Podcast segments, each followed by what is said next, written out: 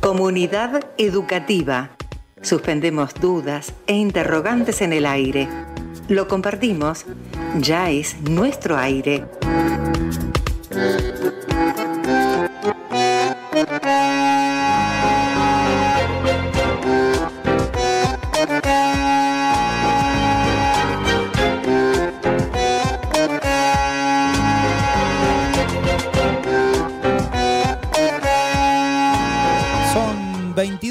Los programas que hoy alcanzamos en comunidad educativa. 22 programas que se han dividido un poco entre cada uno de los niveles de nuestra educación y que se han dividido también desde las voces de quienes integran esa educación nuestra de todos los días. www.4kl.com.ar barra radio, la aplicación 4KL Radio Stream para descargar en cualquier teléfono celular o la lista de Spotify, que se llama naturalmente Comunidad Educativa, son las diferentes opciones que tenemos para hacer este intercambio. Un intercambio que es siempre necesario, un intercambio que siempre necesitamos. Cuando uno pone en marcha un proyecto como este hay momentos, aunque siempre tratamos de evitarlo, en los que el piloto automático aparece como una tentación, como algo cercano y encima sencillo. Y hablamos de intercambio justamente por eso, porque como nos pasa también en la docencia, como nos pasa ni más ni menos en la vida, el riesgo de enfrascarse y caer en ese encierro que tanto vemos a veces en las redes sociales, algoritmos, inocencias mediantes, está siempre a la vuelta de la esquina.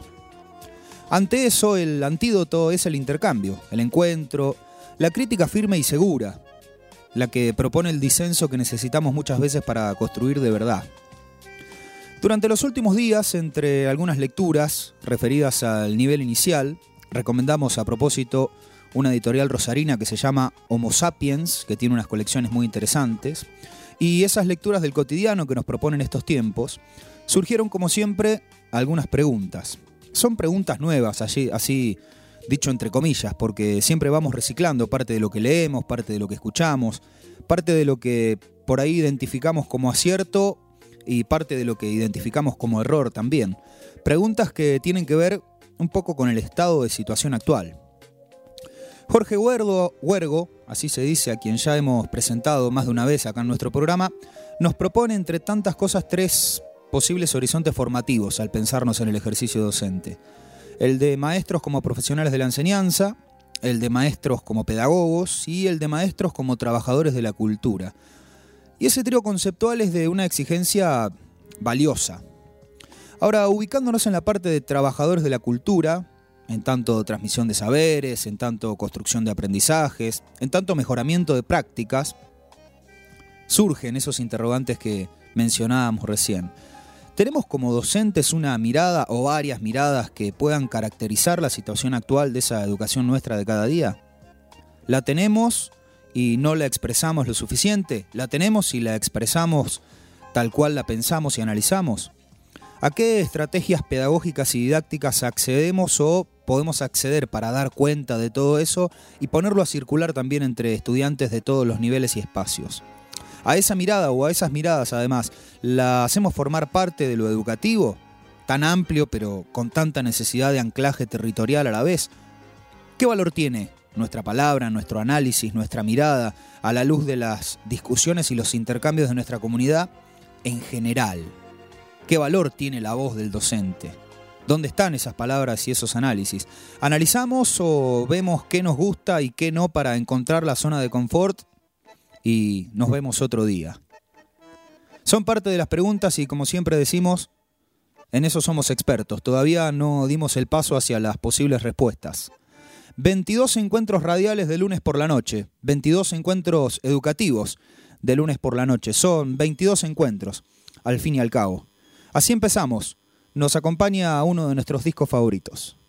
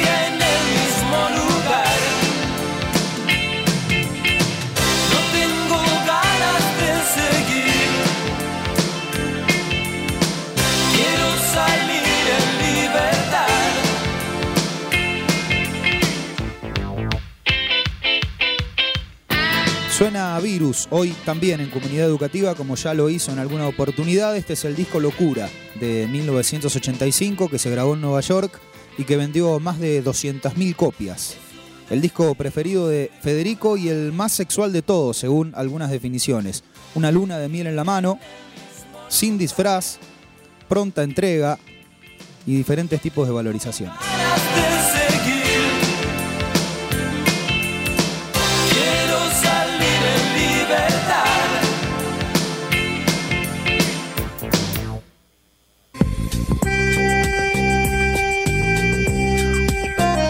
Todas las perspectivas, una sola verdad. Todas las miradas, una misma realidad, una misma realidad. Comunidad educativa.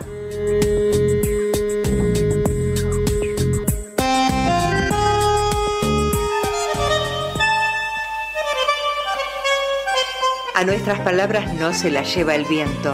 Hablamos, charlamos, discutimos. Nuestras palabras están vivas. Nuestras palabras están vivas.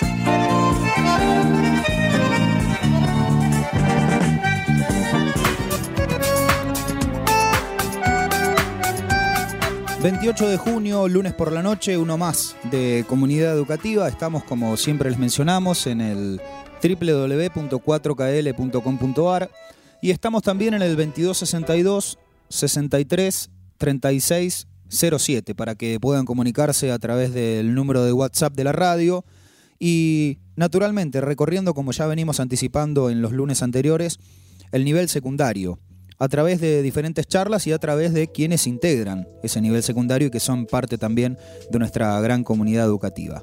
Para eso hoy invitamos a Viviana Fernández Bacareza, que está con nosotros, que llegó hace unos minutitos nada más y que estuvo presente inclusive en nuestra presentación, ya casi que nos está esperando. ¿Cómo estás Viviana? ¿Todo bien? Bienvenida. ¿Se escucha ahí Viviana? Hola, buenas noches. Ah, ahora sí, ahora sí, no la estábamos escuchando. Bueno, Agradecerles ante todo la invitación.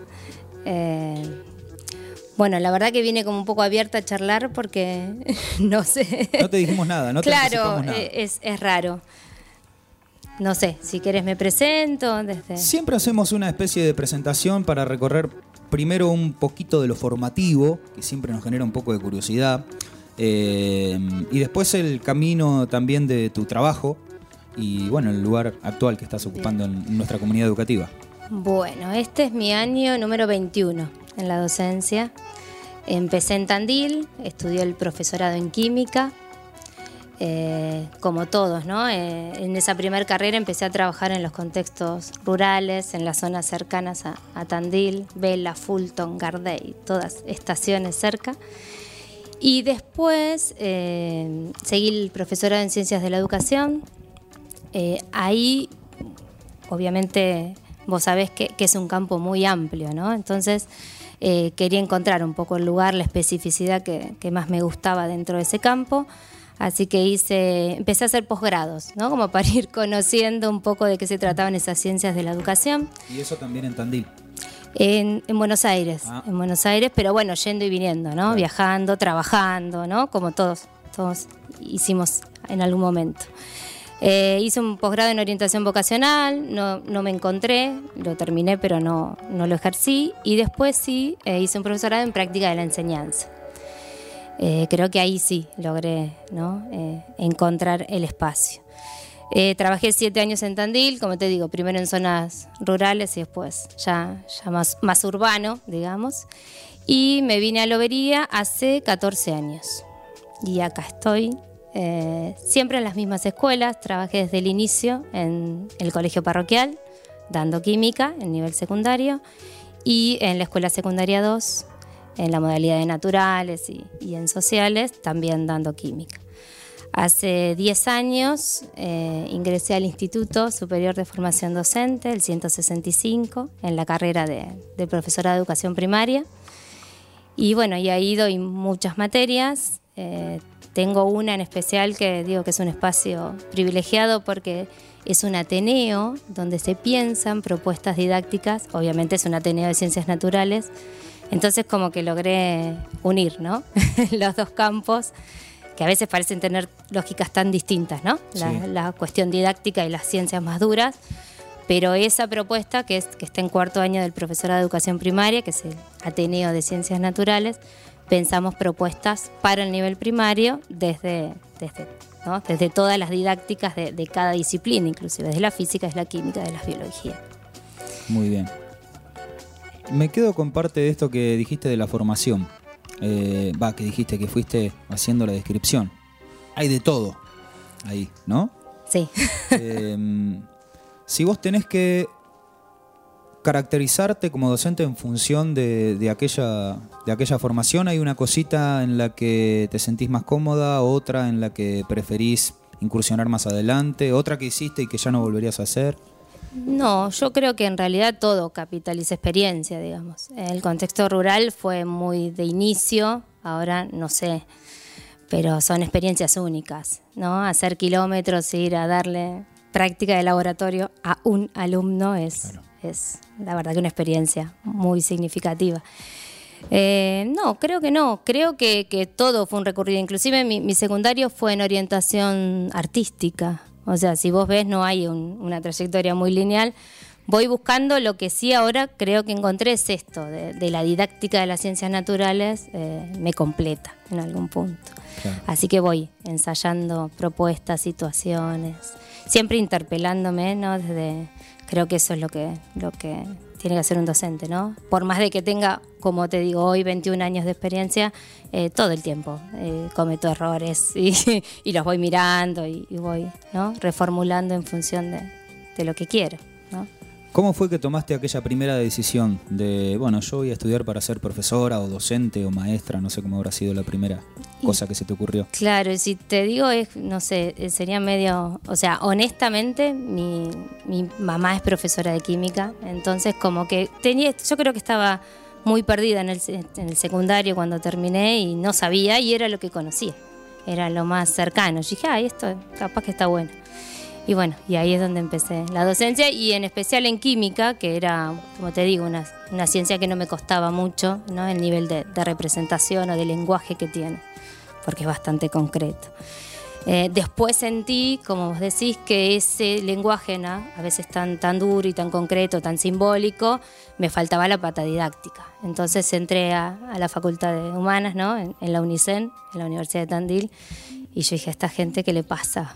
¿No? Porque uno viene con, ¿no? Sí. con, con esquemas muy marcados, pero bueno, ahí fui encontrando también ¿no? lo que me faltaba, ¿no? La- una didáctica un poco más fuerte. Y más allá de estas diferentes estructuras, códigos, lenguajes entre cada uno de esos espacios, eh, en lo formativo, ¿fueron muy distintos uno del otro? En la cantidad de información que vos fuiste incorporando, pensalo por el lado de la calidad, por el lado de la cantidad, por el lado del- del- de la interpelación. Lo que pasa que yo creo que me agarró en etapas distintas, ¿no? Porque una cosa es estudiar a los 18 años donde... Qué y- lindo estudiar a los 18 años. Claro, ¿no? Es como otra cosa. Y aparte, justo una carrera así tan dura donde en ese momento, hoy las ciencias naturales son otra cosa, si después querés charlamos de eso, pero digo, en ese momento tenía que ver más con una reproducción media enciclopedista o no, de reproducir lo más fielmente posible los mecanismos de la ciencia. Eh, entonces no me cuestioné mucho. ¿no? En cambio, cuando entré a la Facultad de Humanas, se abrió un panorama distinto. ¿no? Había varios autores que apelaban a distintos posicionamientos, conceptos, y yo leía uno solo en química. Entonces, bueno, eso me costó, pero bueno, fue un desafío.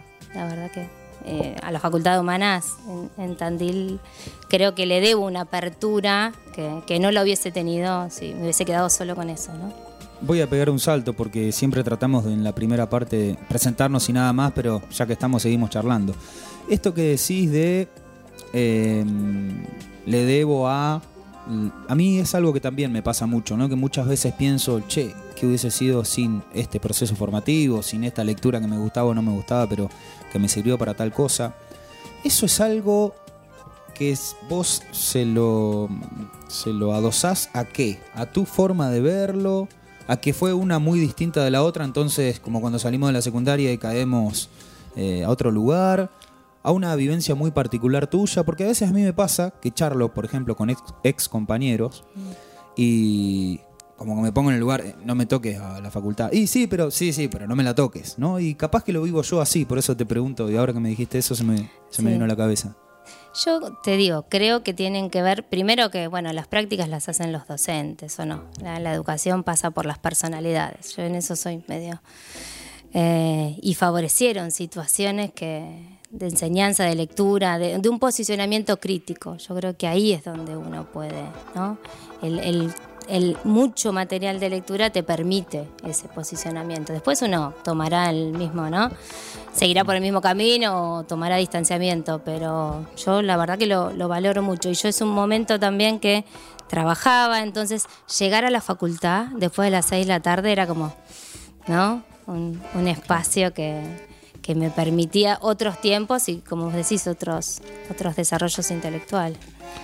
Y en- entre esas diferencias que decís de aquella, aquel aprendizaje de las ciencias naturales y lo de ahora, ¿qué diferencias crees en, en el aspecto formativo? Mm. Que dijiste esto de, Sí. bueno, ya no es lo que era. No, no, no, es que ha cambiado mucho, me parece que, que es, es otro directamente el paradigma, como te digo, ¿no? De, de pasar algo que, que reproducía mecanismos, formulismos, dogmas, a, a pensar que, que sea el alumno el que indague, el que diseñe sus propias hipótesis, o sea, es otra cosa, estás acompañando procesos y en la otra casi, ¿no? Que lo veníamos a imponer, ¿no? Como verdades, verdades con mayúscula, ¿no? Parece que las ciencias naturales tienen esas verdades con mayúscula.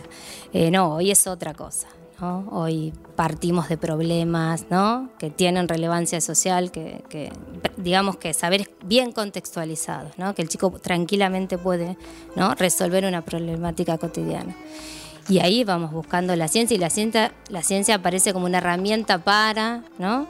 Resolver eso. Pero es él el que se plantea las preguntas, el que hipotetiza, el que juzga la información.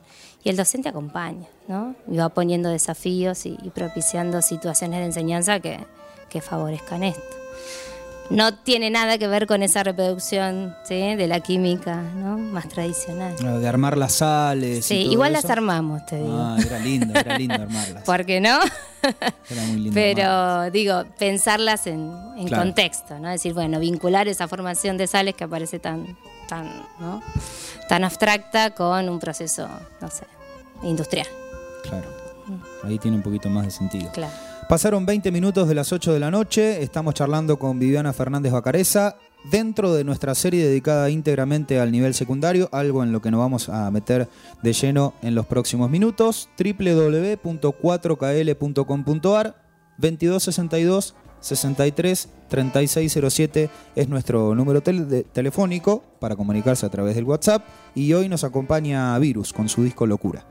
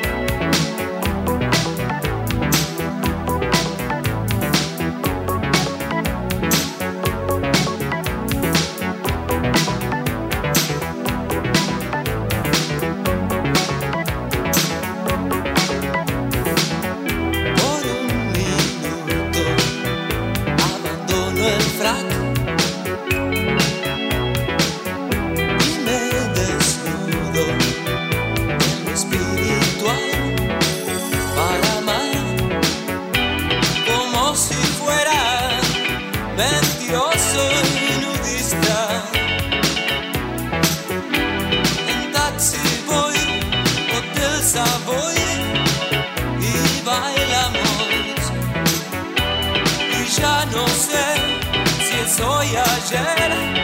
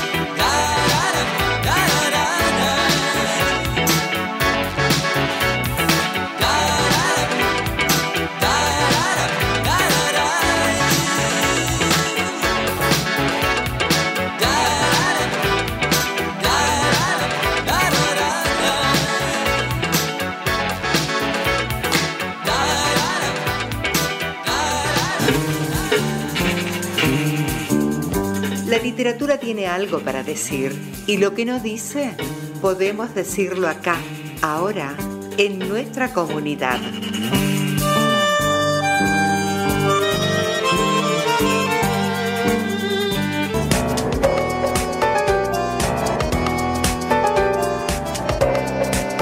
27 minutitos pasaron de las 8 de la noche en este 28 de junio, vamos hasta las 9, se pasa todo muy rápido cuando nos ponemos a charlar un poquitito.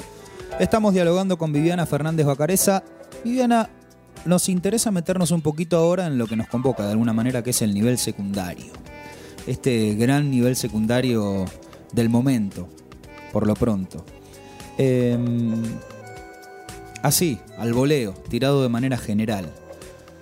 La parte que te toca ver, la parte en la que te toca trabajar, ¿cómo es ese nivel secundario que tenemos acá en la comunidad educativa, en esos espacios que vos conocés?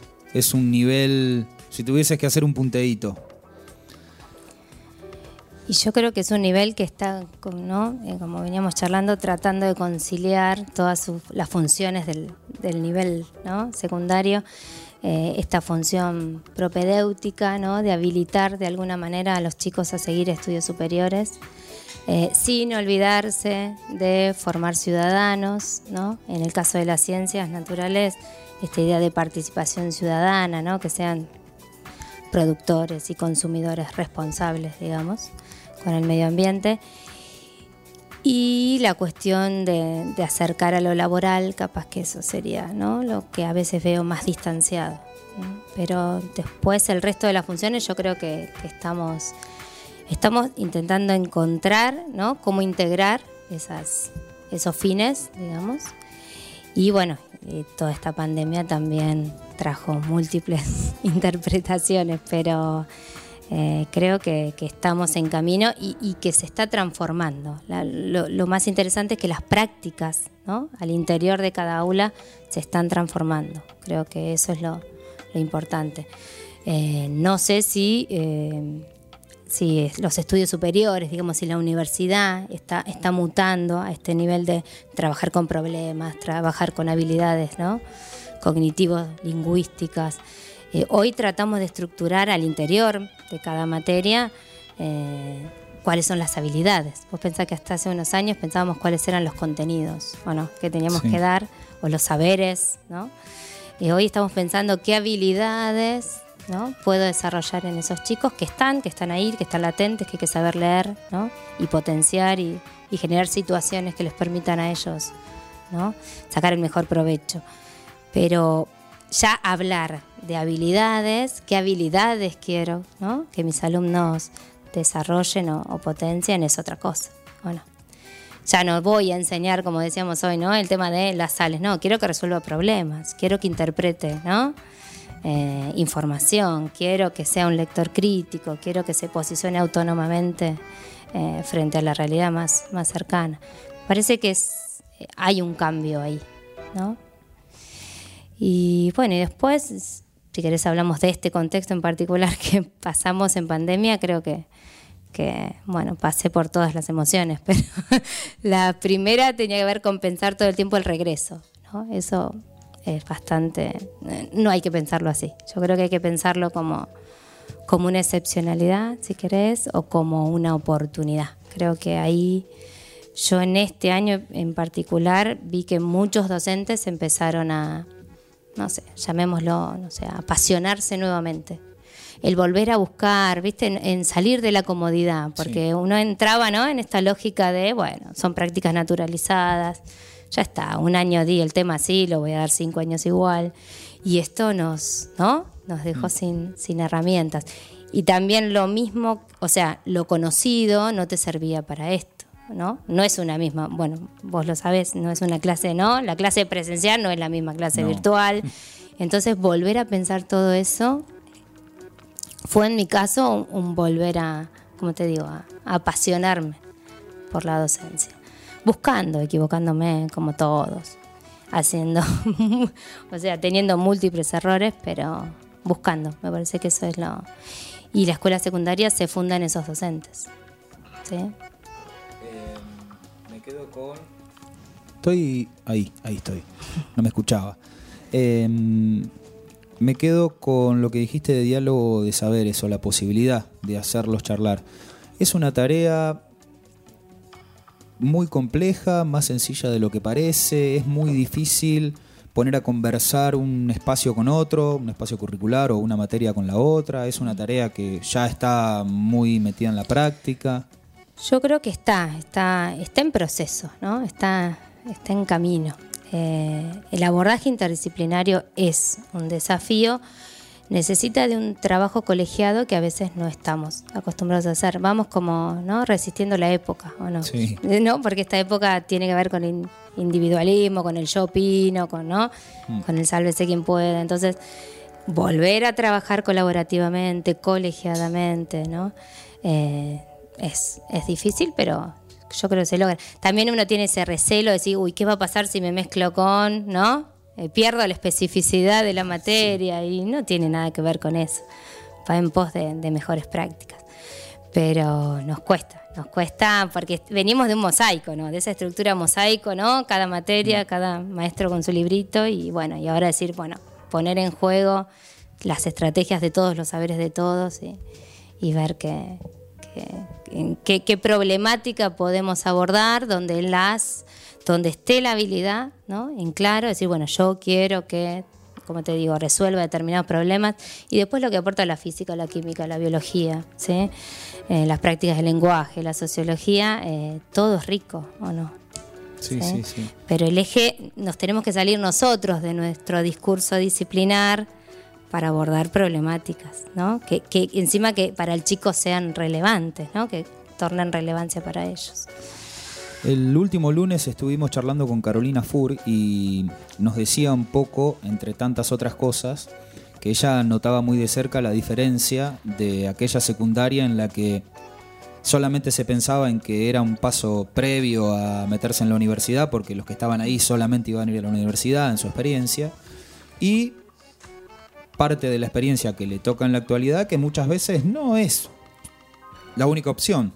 Eh, hay personas que van a trabajar inmediatamente, hay personas que están desarrollando otra cosa en paralelo, incluso dentro de la secundaria, y otras que sí van a ir a la facultad y demás. Eso, vos como docente del nivel secundario, es algo que lo utilizás como parte de tu organización, de tu planificación, es algo que consultás y que preguntás con, con quienes integran tu- tu- tus espacios, tus estudiantes.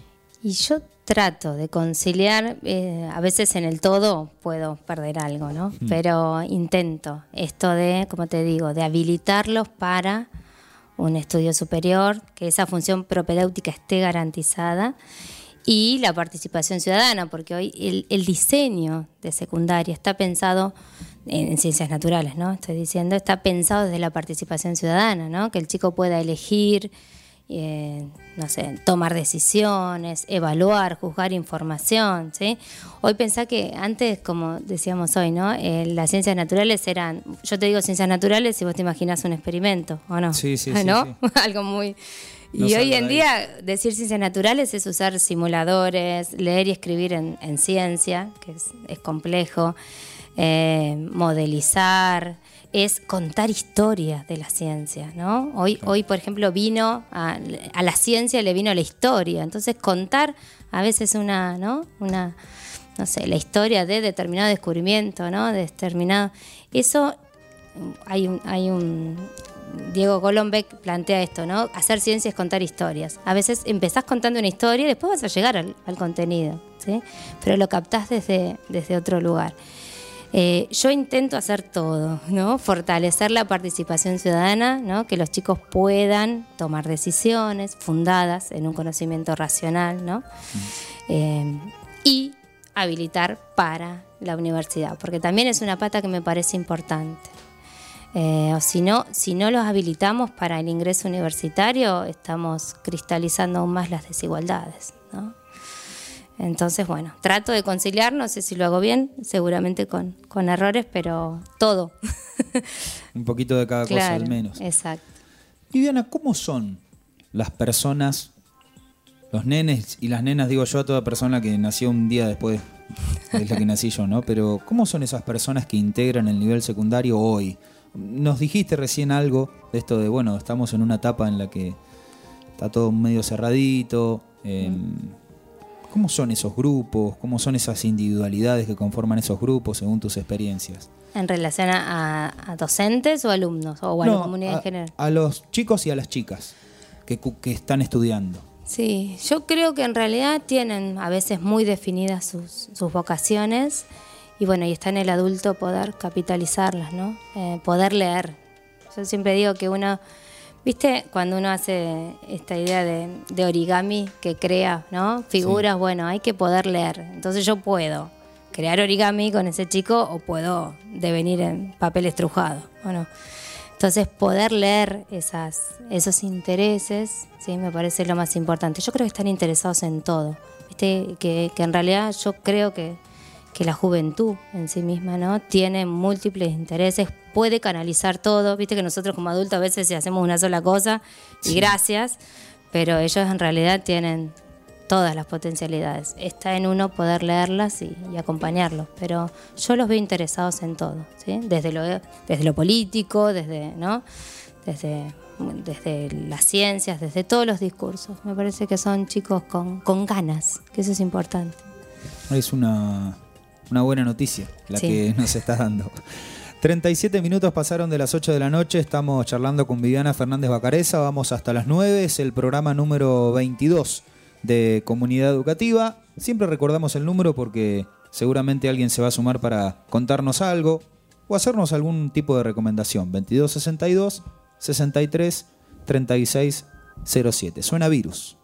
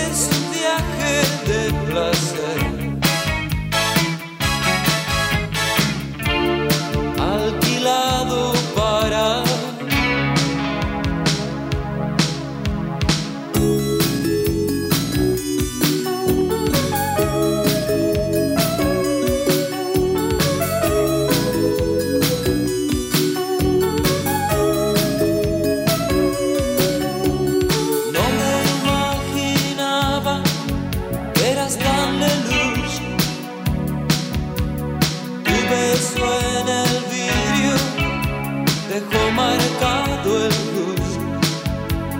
No me importa nada en cuestión de amor. Tomo lo que encuentro, me siento algo.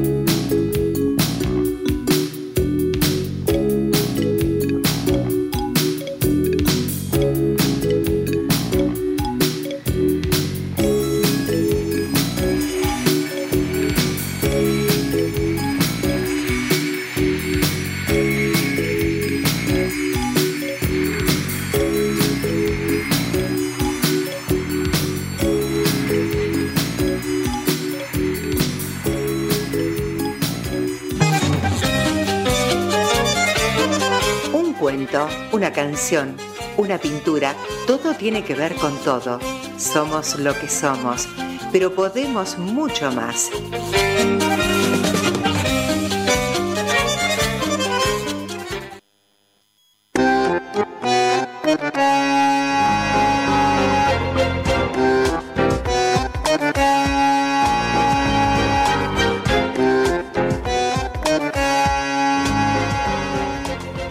Cuarenta 43 minutitos pasaron de las 20. Hicimos una especie de presentación. Estuvimos charlando un poco también sobre el nivel secundario. Eh, me interesa esto que habíamos mencionado en la presentación, ya pensándonos en, la parte docente, ¿no?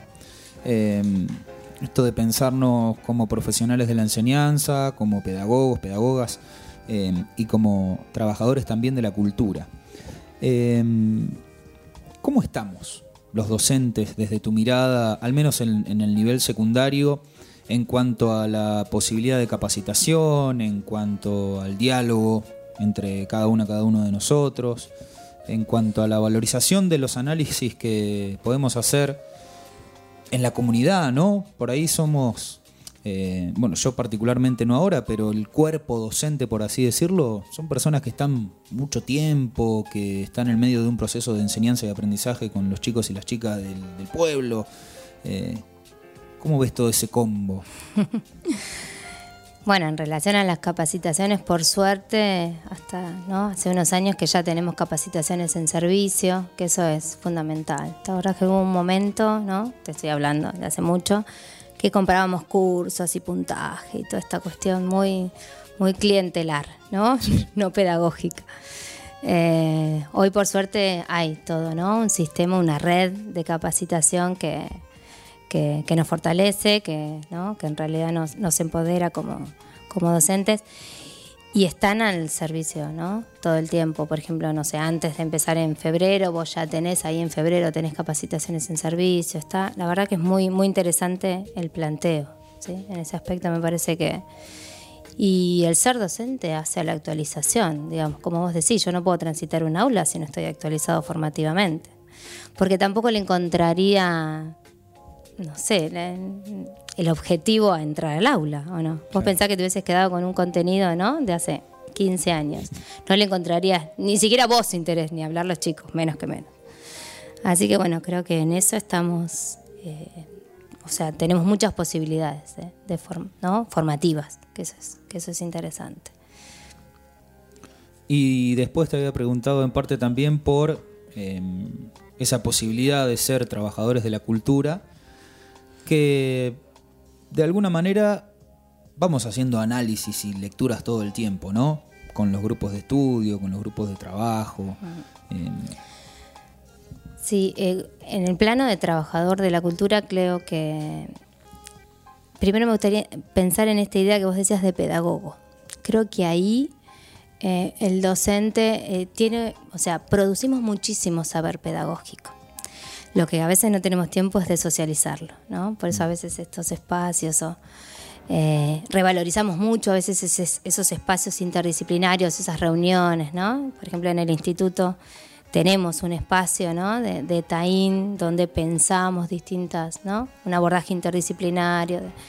Eh, esos espacios hay que cuidarlos mucho porque en general en la escuela secundaria eh, cuesta, cuesta bastante, más que algunas reuniones, ¿no? Y después queda medio librado la voluntad de cada, de cada Claro. docente, ¿no? La, la apertura que tenga y las ganas que tenga de, de emprender muchos proyectos. Eh, así que bueno, creo que ahí no faltaría yo. Me pienso que, que hay producción pedagógica, pero a veces no, no alcanzamos a socializarla por, por la vorágine de, ¿no? de- del trabajo sí, asociado a los tiempos y, y a la carga horaria. Sí. Habría que armar ahí un gran núcleo de narrativas. Es Sí, una posibilidad, ¿no? La- sí el, el narrar, yo siempre le digo a las chicas, es como volver a, ¿no? Una relectura de la lectura. de la Entonces, ya si uno empieza ¿no? a, a escribir algo, lo está volviendo a pensar. Y, y seguramente le está poniendo otras categorías que, que no pensó en su momento. Así que bueno, sí. Lo que pasa que a veces no, los tiempos, ¿no? Sí, Como sí, decíamos hoy. Los tiempos eh, no son los mismos, ¿no? Los tiempos laborales que los tiempos profesionales. Y el ser docente en, la comunidad, digamos, en el afuera, ¿eso cómo lo ves? ¿O cómo lo sentís? ¿O cómo lo advertís? Eh, no sé. Por ejemplo, para mí de chico, cuando iba a la primaria, después cuando iba a la secundaria, después cuando fui a la facultad, el docente es como allá arriba en un pedestal. No en términos de que me mire por encima de los hombros, sino que eh, bueno, como, como una, una figura de, que genera, ya por su condición de trabajadora, naturalmente, pero muchísimo respeto, ¿no? Porque carga o cargaba desde todas esas miradas con una responsabilidad enorme. ¿Existe? ¿Es una mirada muy suelta la que estoy planteando? ¿No lo has pensado? No, no he pensado, pero eh, yo quiero creer que, digamos que todavía el docente, el saber, tiene algún lugar en la sociedad. ¿no? Eh, me parece que, que está más en el llano, pero digamos que, que tiene que tener ¿no? una, una relevancia. Eh, yo lo veo con mis alumnas de cuarto año de, de primaria, están enamoradas de la profesión. Entonces es como que eso te da confianza, ¿o no? Que con, ¿no? Con, al- con, con docentes así en realidad eh, se sostiene, ¿no? El, el amor al conocimiento, las, las ganas de trabajar. Me parece que yo lo veo a, a las chicas que se reciben y, y están totalmente volcadas a, a la profesión. Llámalo vocación, llámalo como quieras, pero están realmente ¿no? en rol. posicionadas y posicionadas críticamente. Vos sabés que hace no sé cuántos lunes, ya perdí la cuenta, pero vino Martín León y entre otras cosas dijo que lo que más le preocupaba era la cuestión de la lectura y de la escritura. En el nivel primario, en el nivel secundario, en estudiantes, en docentes. En el nivel secundario, ¿vos cómo lo ves a eso? La relación con la lectura y con la escritura. El otro día escuchaba justo una, una conferencia de, de y planteaba que, que el docente, eh, o sea, de, de no equivocar el camino, ¿no? De, de, agar- de decir, bueno, esta pandemia que no, no, no poder, eh, por ejemplo, el docente decía, no es un youtuber. Digo, no tiene que ir a entretener. Viste que ahora hacemos Zoom, hacemos todos los encuentros por todas las plataformas. Y en realidad meterme ¿no? en, en ese hogar no es para entretener. ¿no? Yo vengo a proponer otro tipo de, de diálogo. Y a veces eh, esta, estas lecturas, eh, este otro tiempo que tiene la educación no es el tiempo de los youtubers, ¿o no? Sí. Entonces, a veces decís, bueno, vamos por lo lento, ¿no? Vamos por, por, por generar otro tipo de prácticas distintas a las que los chicos están acostumbrados. Me parece que es, es ofrecerles lecturas interesantes y sabemos que les va a costar, que, que va a llevar tiempo, pero es parte de la educación, ¿no? Eh, la espera, la lentitud.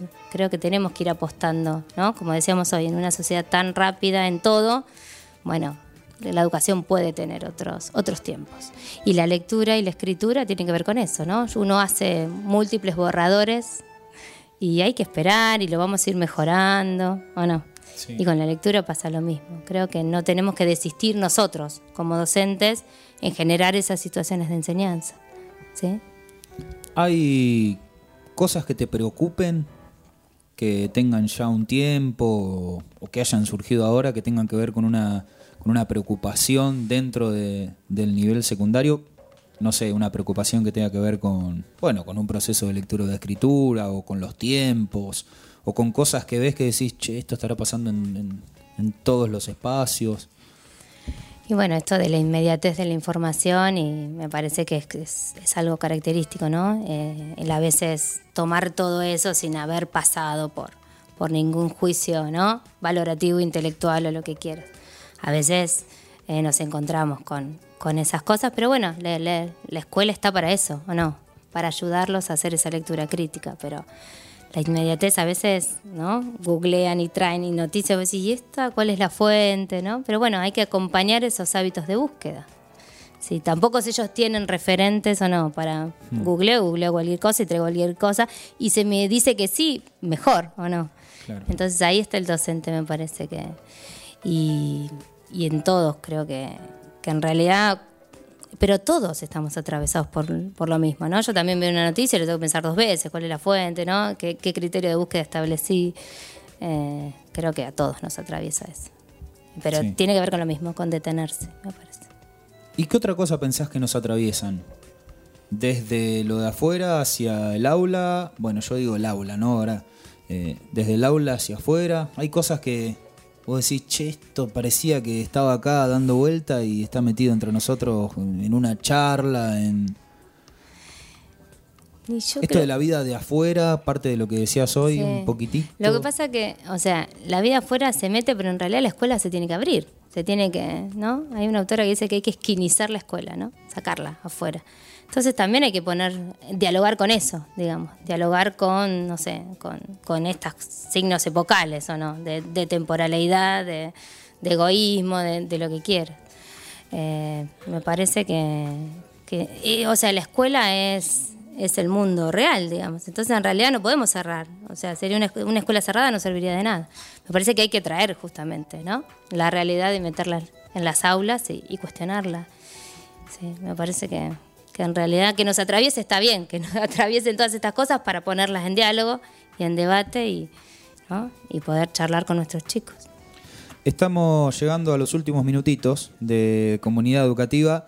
Se pasa bastante rápido y hemos charlado de todo. ¿no? Quizá un poco desordenado, pero está bien que sea desordenado.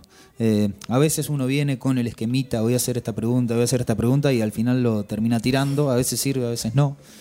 Eh, pero me gustaría preguntarte por algún mensaje o pedirte algún consejo, dicho entre comillas, para quien está por meterse en un tiempito nomás a dar clases en el nivel secundario.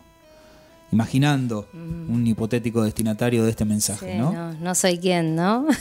para hacer eso. Pero algunas cositas, algo que vos digas, esto te lo recomiendo esto. Y bueno, yo creo que eso, el, trabajo con otros, hay que apoyarse en otros. A veces la, la, profesión aparece como muy individual, al principio yo la viví siempre como muy individual y hace poco que realmente ¿no? Eh, veo las potencialidades de, trabajar con otros. Así que si va a entrar al, al nivel secundario, piense trabajar con otros. Eso me parece importantísimo. Como condición necesaria. Como condición necesaria, sí, sí, me quedo pensando, me voy a quedar pensando en, esa soledad a veces de una planificación, por ejemplo, ¿no? Mm. En, la soledad de una organización, que ese, eso de enfrascarse y, bueno, cuando lo compartimos por ahí te dicen algo que vos no te imaginaste en la vida mm. y que, ah, mira, tenés razón y es así. Sí, sí, sí. Por eso te digo, hoy es condición necesaria el trabajo colaborativo. Me parece que. Y con la apertura necesaria, ¿no? Porque sí. Voy a trabajar solo pensando en, como decíamos hoy, poder poner mis contenidos en algún momento. No, no pasa por ahí. Así que bueno, eso sería. Y después la, actualización. Yo, como te decía, esta, esta pandemia me, generó volver a mirarme, ¿no? A mirarme desde, desde las prácticas. Entonces, eso sería otra cuestión, ¿no? Interpelarse todo el tiempo, ¿sí? ¿Qué hago? ¿Para qué lo hago? ¿Por qué lo hago? ¿sí? Y cuando no me fue del todo bien, volver y, como decís, capaz que, ¿no? Narrar, mm. volver a, escribir eso, me piensa, pienso en otras lecturas de lo que hice. Me parece que la, interpelación de las prácticas sería otra cuestión importante. Viviana Fernández Bacareza se acercó a la productora 4KL, estuvimos charlando durante un lindo rato en comunidad educativa, ya estamos sobre los últimos minutitos. Te sumamos como nuevo oyente, ya a partir de hoy, y bueno, es muy probable que, que volvamos a comunicarnos por alguna cuestión. Cuando vamos terminando esta serie, de diferentes integrantes de la comunidad educativa del nivel secundario, armamos una especie de resumen, así que seguramente lo vamos a compartir después para que, para que puedas escuchar un poquito tu voz y un poquito las otras voces también del nivel secundario que, van a venir. Así que te agradecemos mucho por haberte acercado hoy, un día fresco, bravo para salir y a esta hora. Bueno, gracias a ustedes, gracias por la, por la invitación. Charló con nosotros Viviana Fernández Bacareza, nos vamos a encontrar el próximo lunes en comunidad educativa, como siempre, a las 8 de la noche, a través de www.4kl.com.ar y nos vamos a despedir con uno de los temas del disco de Virus que hoy nos acompañó, Locura de 1985. El tema es Lugares Comunes. ¿Está por ahí? Bueno, así nos despedimos entonces. Fuerte abrazo, nos reencontramos la semana próxima. Adiós. Thank you.